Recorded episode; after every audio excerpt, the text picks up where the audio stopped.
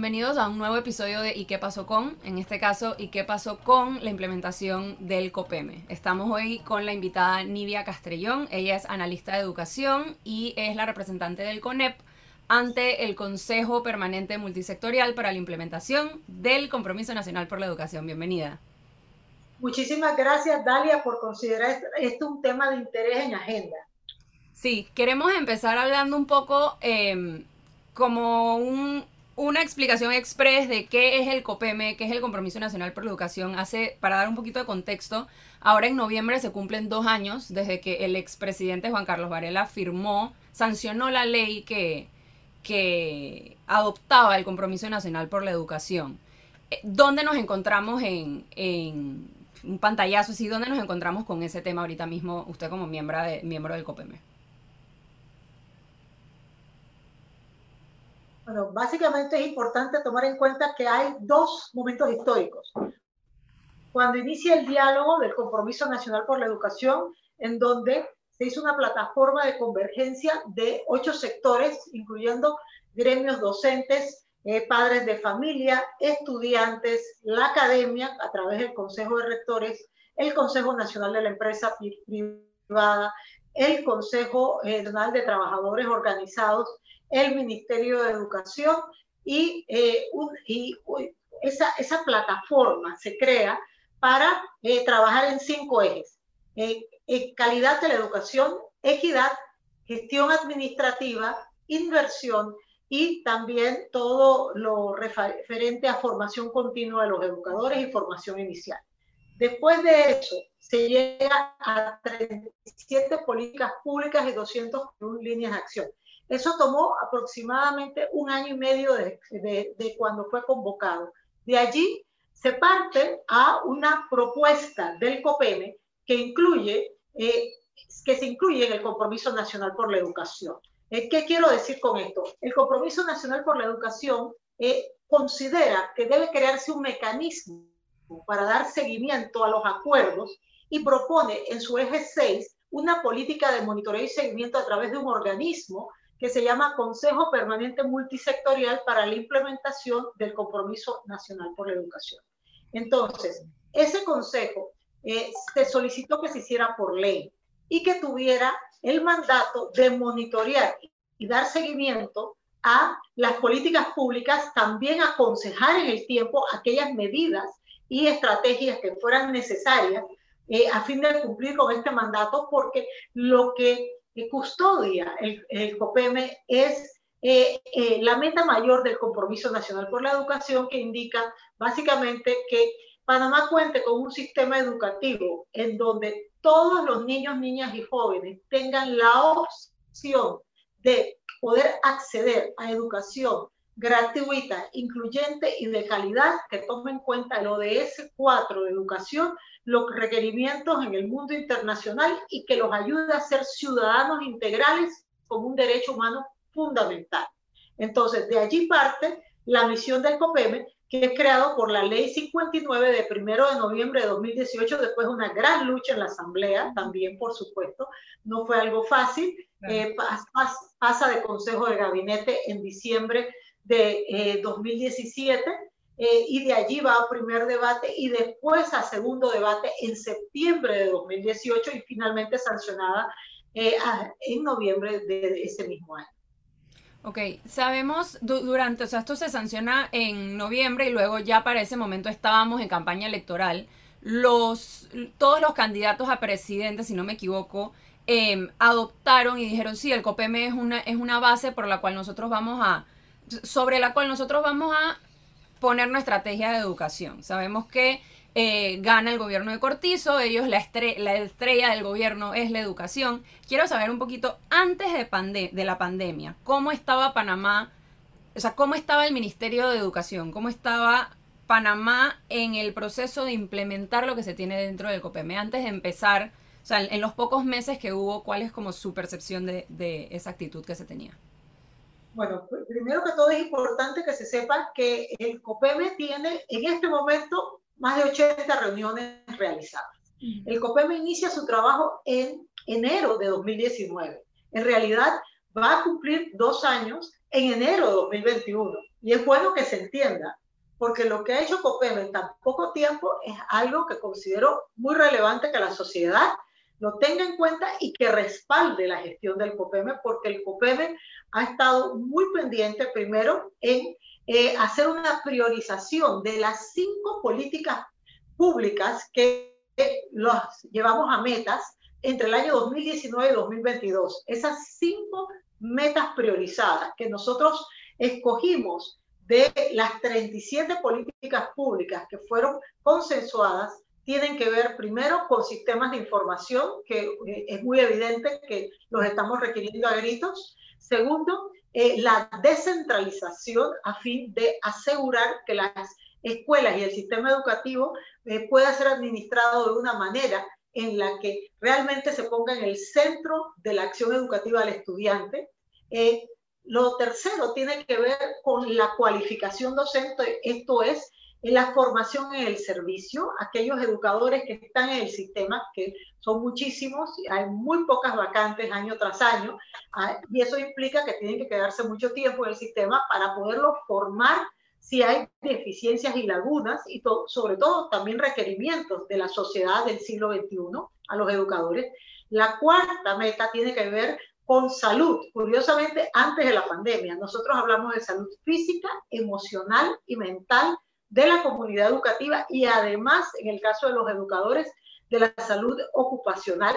Y la última meta es el gran reto que tenemos hoy día también, que son las trayectorias escolares completas. Mm. Panamá tiene 9.5 años de escolaridad promedio, pero los panameños más pobres tienen 5 años de escolaridad versus los que tienen eh, situaciones más aventajadas que tienen 14. Entonces hay una correlación directa entre la posibilidad de integrar más años de escolaridad a la inclusión social y a la movilidad también.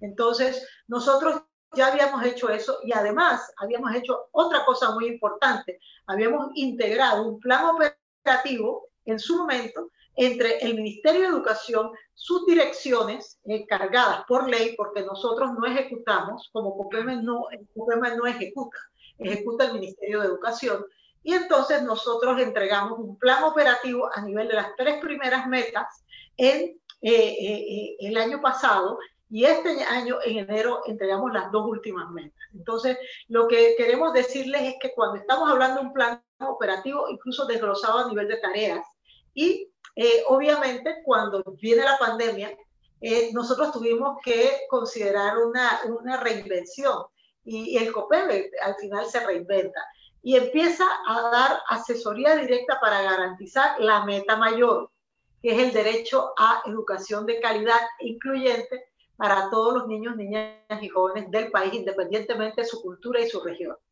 Claro, ese, eso me lleva a mi siguiente pregunta, ¿no? La, la pandemia, y, y mencionaba que ese ha sido como un tema recurrente en toda esta serie que hemos hecho la pandemia ha evidenciado muchísima de la desigualdad que sabíamos que existía, pero ahora se hace imposible ignorarla, ¿no? La, vemos en distintas facetas, en salud, en educación. ¿Cómo se está, lo más, como lo más básico es la gente que dice, ¿no? ¿Cómo los niños van a dar clase virtual si hay niños que no tienen luz, si hay niños que no tienen, ¿no? ¿Cómo se está trabajando puntualmente para cerrar esa brecha? ¿Qué, qué acciones concretas ha tomado el COPEME que ve al ministerio tratando de implementar? Em, para que esa brecha digital y todas las que puedan o sea, caer, de, derivar de esa, em, se, se, empiecen a cerrar. Ahora mismo. lo primero que tengo que mencionarte es que el COPEME al día siguiente del cierre debido al COVID-19 tomaron, tomamos acciones muy puntuales y el 3 de abril el COPEME entrega al Ministerio de Educación una estrategia eh, a través de un protocolo de atención educativa multiplataformas. Ya nosotros sabíamos en, este, en ese momento que lo más importante era mantener el vínculo hogar-escuela. Mantener el vínculo hogar-escuela es esencial. Y entender también otra cosa, este problema digital viene desde hace mucho tiempo, es una responsabilidad compartida de al menos cinco administraciones en la República de Panamá. Ojo, yo sí quiero ser enfática en eso, eso venía pasando igual que la deserción escolar de manera presencial. Lo que pasa es que ahora se evidenció y ya no podemos decir como sociedad que no, no lo sabemos. Todos lo sabemos y lo hemos vivido en casa porque en cada hogar panameño muy probablemente hay un niño o un familiar de alguien que eh, es un niño que sabe de los retos que significa la educación a distancia. Entonces, lo primero que entrega el COPEM es el 3 de abril el protocolo de atención educativa multiplataforma que considera radio, televisión, plataformas digitales y módulos eh, impresos. De allí entrega un segundo protocolo muy, muy seguidamente que trata de los perfiles de las plataformas tecnológicas, considerando cómo se debe hacer una plataforma tecnológica y allí sobre todo insistir en los contenidos educativos, en la posibilidad de interacción entre los educadores, los estudiantes y, por supuesto, administrativos y también eh, considerar en todo esto que estoy mencionando la posibilidad de interactuación de los estudiantes entre ellos y la autoevaluación y la coevaluación. Después de eso, se entregó un tercer protocolo, adelantándonos a la vuelta a clase eh, presencial, que es el protocolo de bioseguridad, que obviamente esto es responsabilidad del Ministerio de Salud, pero como COPEME nosotros sí insistimos en eh, preparar en su momento eh, este tipo de, este tipo de insumo y un poco insistir, hablo como representante del CONEP en COPEME, eh, lo, lo, relevante de todo esto es que ese protocolo toma en cuenta que en las escuelas eh, se eh, da la situación que convergen diferentes grupos de distintas edades, grupos etarios. Entonces, ¿qué ocurre? Niños, por un lado, y personas más adultas, y el tema del distanciamiento social. Entonces, ya ese protocolo nosotros lo entregamos como COPEME, se entrega muy seguidamente, y de allí partimos a otro reto. Nos dimos cuenta del grave problema de la eh, conectividad, puntualmente la información sobre la, conectividad. Eh, e insisto, eso trasciende al Meduca. El problema de la conectividad es un problema de política pública, de telecomunicaciones. Entonces, con relación a eso, nosotros lo que dijimos fue que básicamente eh, se debía hacer un censo para determinar eh, el tipo de conectividad en los hogares de la comunidad educativa, porque ya sabemos que en las escuelas, por ejemplo, el 87% de las escuelas en la comarca eh, Nove Buglé no están conectadas a Internet. Y obviamente hay un grave problema de servicios básicos que nosotros eh, le damos seguimiento. De allí, ante el reto del retorno a clases a distancia, nosotros propusimos, eh, como COPEME, el COPEME propone la red de retención y reinserción escolar. Esa red que propone el COPEME eh, ya ha sido acogida por el Ministerio de Educación y nosotros eh, pensamos que, que, es muy relevante que se entienda que el problema de la deserción escolar está azotando a Panamá desde hace décadas. Lo que pasa es que no veíamos las cifras. Y, y es sumamente delicado y ahora se exacerba por la modalidad no presencial y por los factores que acabas de indicar. Eh, así que todo eso se ha hecho durante pandemia, así que considero que la participación del COPEME como ente asesor se reinventa y en este momento en un organismo que es absolutamente horizontal, porque aquí no hay jerarquías, lo que ha ocurrido es que todos estamos de acuerdo que lo principal son los niños, niñas y jóvenes de este país. Como analista en educación, porque sabemos que este es el tema que, le apasiona más allá de su participación dentro del COPEM en los últimos dos años, ¿no? En lo que ha podido ver en su trayectoria, ¿cuáles son las principales carencias que tiene el sistema para poder asegurar lo que mencionan, una, una educación de calidad, que sea en igualdad, que sea inclusiva? sé que es una pregunta muy, muy extensa, ¿no? Pero como que, ¿cuáles son esas, esas cosas? ¿Es una falta de voluntad o es, qué es? Bueno, yo, yo se lo voy a poner de esta manera. Primero que el pueblo panameño es muy particular. Ya estamos madurando, pero hablemos las cosas como son. Un país que determina su calendario escolar dependiendo de cuándo caiga el carnaval, claramente se establece cuáles son sus prioridades. Vamos a ser honestos todos aquí. Y el Ministerio de Educación no es el ente responsable. Todos somos responsables como ciudadanos.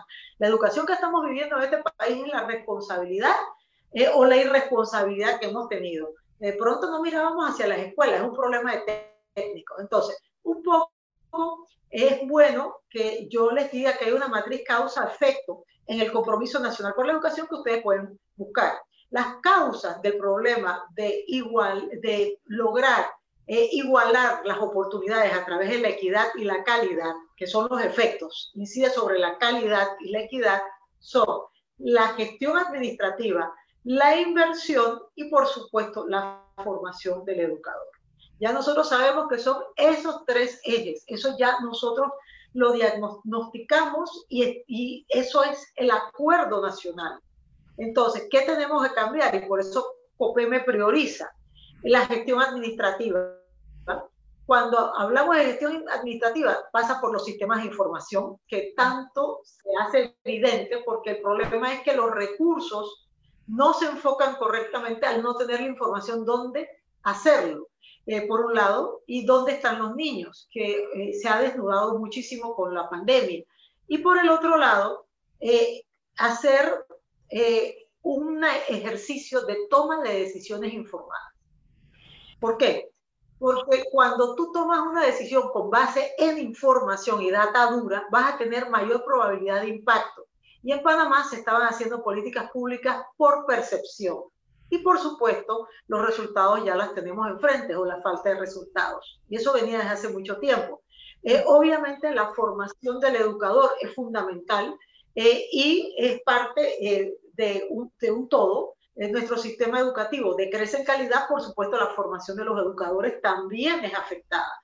Así que tenemos que mirar hacia allá, pero no solamente la formación académica, sino en habilidades blandas, en tecnología, en su liderazgo, en, su, eh, en el concepto de que sea un gestor pedagógico, que vaya más allá de lo que se hace usualmente y que sea un facilitador de los aprendizajes y del autoconocimiento de los estudiantes y de ese potenciar eh, sus habilidades, actitudes, conocimientos y destrezas. Me lleva, mencionó un, o sea, mencionó algo que me lleva a mi siguiente pregunta y es el tema de la inversión en educación. Hemos oído esta, esta, estadística de que en Panamá se, se invierte muy poco del PIB en educación y luego salen, no, pero el Ministerio de Educación tiene billones, o sea, miles y miles de, de millones de dólares ¿Cuál es la realidad? ¿Se invierte suficiente en educación? ¿Hace falta inversión o es un tema de la eficiencia con la cual se usan los recursos eh, que se le dan? Yo creo que yo te medio que te contesté con lo que te comentaba de previo. Mira, primero que todo, si tú eh, no inviertes usando data, la inversión no va a ser eficaz. Eso es en cualquier ámbito, eh, por un lado. Dos, con, relación al tema del dinero. En términos relativos, la inversión ha disminuido porque el Producto Interno Bruto de Panamá creció muchísimo. Pero si tú ves en términos absolutos cuánto ha crecido el presupuesto, te vas a dar cuenta en la práctica que sí se ha incrementado eh, de manera importante la inversión en educación. Pero ¿cuál es el problema? Se va casi todo a gasto corriente y muy poco dinero a inversión, que es lo que puede producir calidad. Entonces, eh, tiene que ver con cómo usamos el dinero. Dos, tiene que ver con información y tiene que ver con gestión. El sistema educativo panameño, su organización estaba bien para, cuando fue creada la ley orgánica original en 1946, que es una ley que básicamente atendía un sistema educativo en ese entonces aproximadamente de 100.000 estudiantes. Ahora estamos atendiendo ocho veces más en el sector oficial.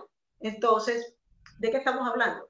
Necesitamos una ley que no sea centralizada. Por eso hemos insistido eh, muchísimo y el COPEME toma el concepto de la gestión descentralizada, enfocada en cada región educativa según su cultura y su realidad del entorno para hacer ese proceso porque mientras las decisiones se tomen mucho más lejos de la escuela, obviamente, aunque haya la mejor intención, no vas a tener el conocimiento de, la persona que está en campo.